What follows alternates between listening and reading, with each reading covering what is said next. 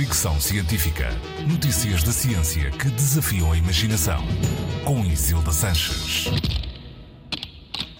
A poluição atmosférica leva à desumanização. Estudo recente, levado a cabo por investigadores chineses e publicado no Journal of Environmental Psychology, concluiu isso mesmo. Há muito que se estudam e conhecem os efeitos da poluição atmosférica na saúde física das pessoas, mas poucas têm sido as pesquisas sobre os efeitos na saúde mental.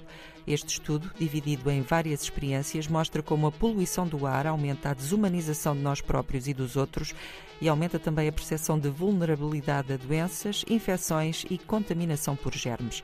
Ou seja, o estudo conclui que a poluição atmosférica tem efeitos concretos sobre a saúde mental das pessoas, algo que tem que ser levado em conta quando se estudam os fenómenos de poluição, mas também quando se estuda a saúde mental.